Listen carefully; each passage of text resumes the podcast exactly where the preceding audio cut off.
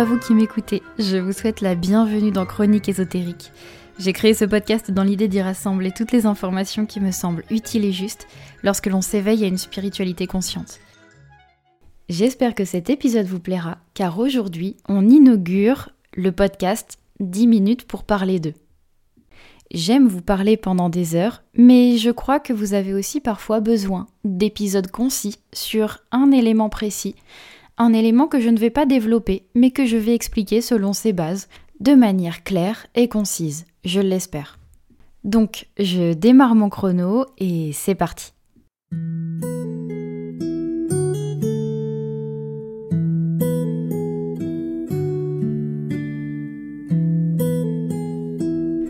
Aujourd'hui, j'aimerais parler du bon timing, d'à quel moment on peut contacter un défunt, une personne qui nous était chère ou qui nous est chère, après son décès? C'est une question qu'on me pose assez régulièrement et qui, je le pense, je le sens profondément, a besoin d'une réponse claire pour vous soulager, mais aussi pour aider la personne qui est en transition vers un état plus subtil et plus conscient de son être. Je rajoute cette petite partie en post-production.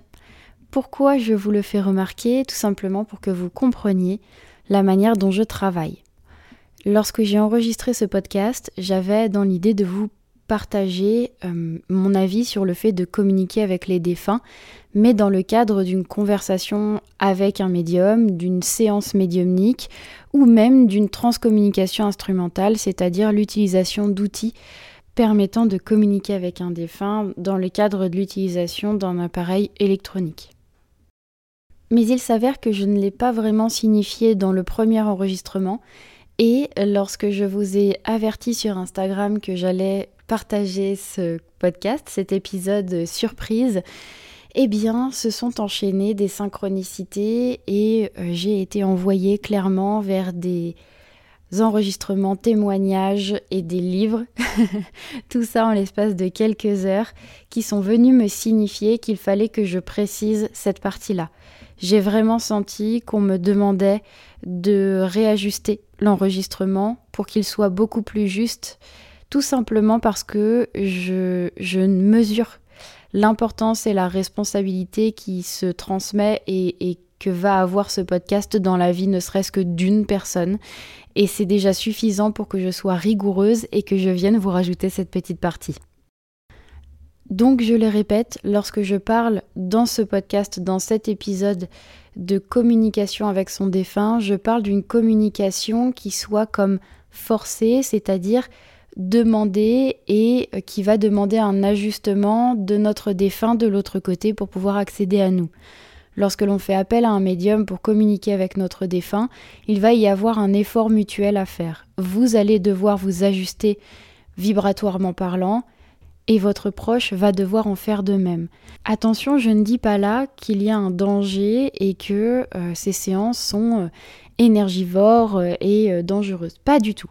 C'est très intéressant de pouvoir communiquer avec son défunt, surtout que vous allez le comprendre dans la suite du podcast. Il y a une période durant laquelle notre défunt va avoir des facilités pour connecter avec nous, mais une fois ce délai passé, ça va devenir beaucoup plus difficile.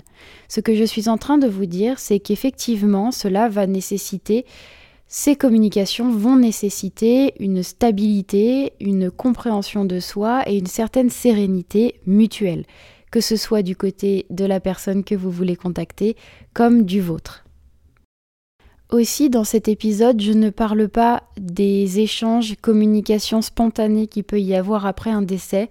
Je ne parle pas des tentatives de parler, de communiquer par la pensée avec votre défunt. Je ne parle pas du fait de communiquer ses émotions et de vouloir rester dans l'échange et dans le lien affectif, émotionnel.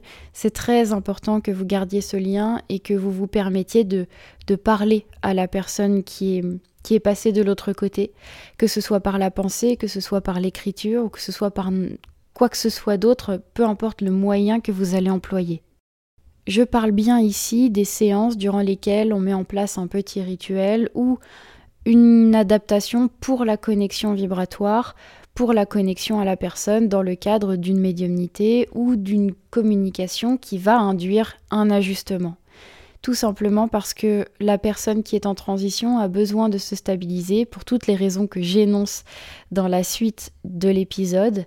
Et donc ce serait une charge supplémentaire et une difficulté supplémentaire pour elle euh, ou pour lui de devoir euh, s'adapter et s'ajuster à ce type de communication. C'est tout simplement pour cela qu'il est nécessaire de patienter un petit peu. Nombre de personnes qui perdent quelqu'un constatent dans les jours et semaines qui suivent le décès qu'elles ont affaire à des communications spontanées de la part du défunt. Encore une fois, vous allez comprendre pourquoi. Et ce sont des instants à chérir. Ce sont des instants importants. Et je ne voudrais surtout pas gâcher ces moments-là par une incompréhension ou un flou dans ma manière de communiquer les choses. Je parle donc ici bien de la communication induite dans le cadre d'un rendez-vous via un médium, via des appareils de transcommunication, etc. Je vous laisse donc avec la suite du podcast. Je vous remercie encore une fois de votre présence et j'espère que cet épisode vous plaira.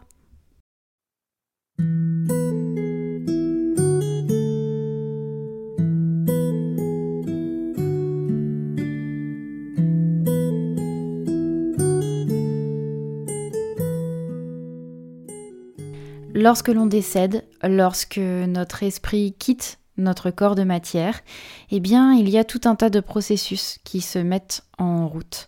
C'est-à-dire que euh, nous n'allons pas nous détacher de notre corps de manière instantanée, pas toujours. En fait, en soi, oui, bien sûr, nous quittons notre corps de matière parce que notre corps éthérique est voué à se dissoudre, lui aussi. On appelle ça le transfert de conscience. Ce transfert de conscience, en fait, c'est un transfert de notre conscience d'un état à un autre. Lorsque l'on décède, notre objectif, c'est de quitter le corps de matière, de quitter la densité, et donc de revenir dans ce qu'on appelle le monde astral. Le monde astral, il nécessite que l'on puisse lâcher à la fois ce qui était matière dans notre humanité, mais aussi ce qui était notre corps éthérique. Notre corps éthérique, il est comme le double de notre corps de matière, et c'est lui qui est nourri d'énergie vitale et qui nous permet d'être à la fois en lien avec l'astral, mais aussi en lien avec la matière. C'est ce corps éthérique qui nous permet de faire un lien constant entre ce que nous sommes de manière subtile et ce que nous sommes dans notre matière. Lors du processus de la mort, nous allons donc quitter cette enveloppe charnelle et nous allons devoir vivre tout un processus de dissolution de notre corps éthérique. Mais il faut savoir que lorsque nous quittons ce corps de matière, lorsque nous décédons, nous devons faire un deuil de nous-mêmes. Nous devons faire un deuil de qui nous étions. Nous devons vivre tout un tas de processus intérieurs, de processus euh, spirituels, qui nécessitent parfois que l'on ait un petit peu de temps. C'est pour cela que je conseille généralement aux proches du défunt d'éviter de le contacter ou d'éviter des accompagnements ou quoi que ce soit dans la première semaine. Disons qu'il est nécessaire d'attendre au moins que les funérailles soient passées. Symboliquement parlant, les funérailles sont très importantes à la fois pour la famille, mais aussi pour le défunt. C'est un moment où la tristesse est prenante, où nous avons besoin de digérer ce qui est en train de se passer.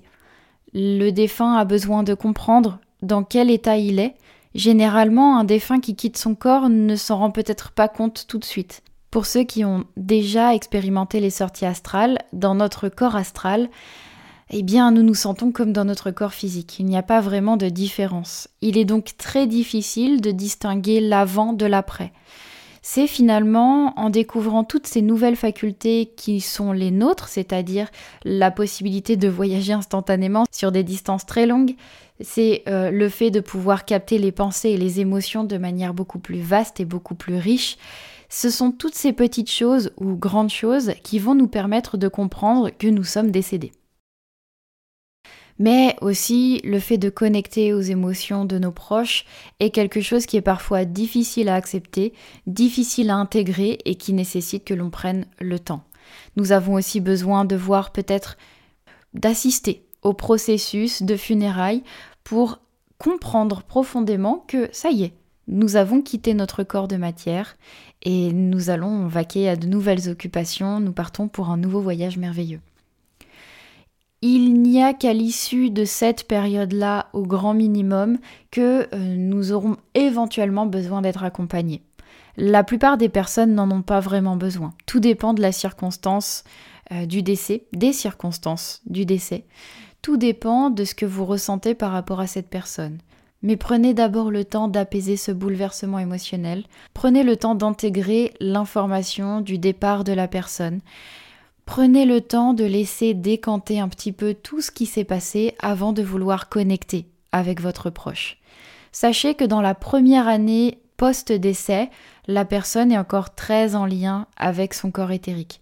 Parfois, elle n'a besoin que d'un mois pour que le corps éthérique se dissolve complètement et qu'elle puisse habiter pleinement son corps astral. Mais il peut nécessiter jusqu'à un an post-décès pour que le corps éthérique soit totalement dissous. Donc, ne vous inquiétez pas, ne vous inquiétez pas. Vous pourrez toujours contacter votre proche défunt, et si toutefois il a besoin d'aide, il saura soit vous le faire savoir, ou alors vous pourrez éventuellement contacter un ou une médium pour savoir si tout va bien. Mais patientez, soyez patient. Je sais que vous avez besoin. Vous avez besoin de savoir si la personne est toujours là, si elle va bien. Vous avez besoin d'entendre sa voix, ses mots.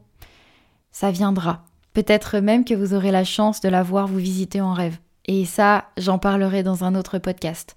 Mais patientez, laissez-lui le temps de processer son départ, son deuil, son deuil propre, personnel. Et dans tous les cas, il sera joignable pour l'éternité.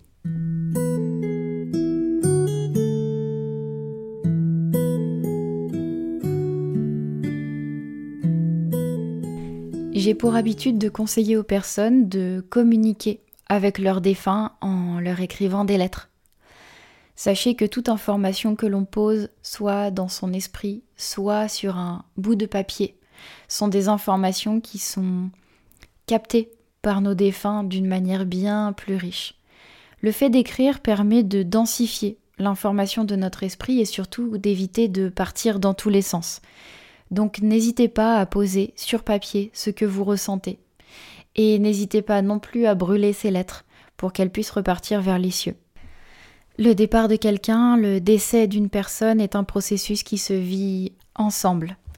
Et c'est quelque chose qui est toujours difficile et qui nécessite des étapes, de la patience.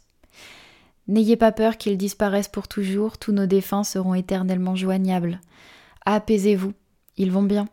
Ils sont de l'autre côté, ils vous observent, ils vous écoutent, et surtout tout ce qu'ils veulent c'est que votre cœur soit apaisé et que vous profitiez pleinement de votre vie.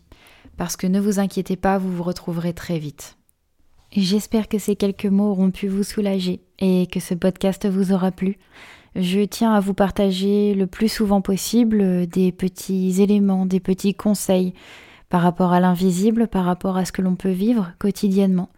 La perte, le deuil est quelque chose que nous traverserons tous à un moment donné dans notre vie et nous le vivrons tous et toutes à notre manière. Mais parfois certains mots peuvent apaiser, des mots dont, nous n'avons même pas conscience de la portée.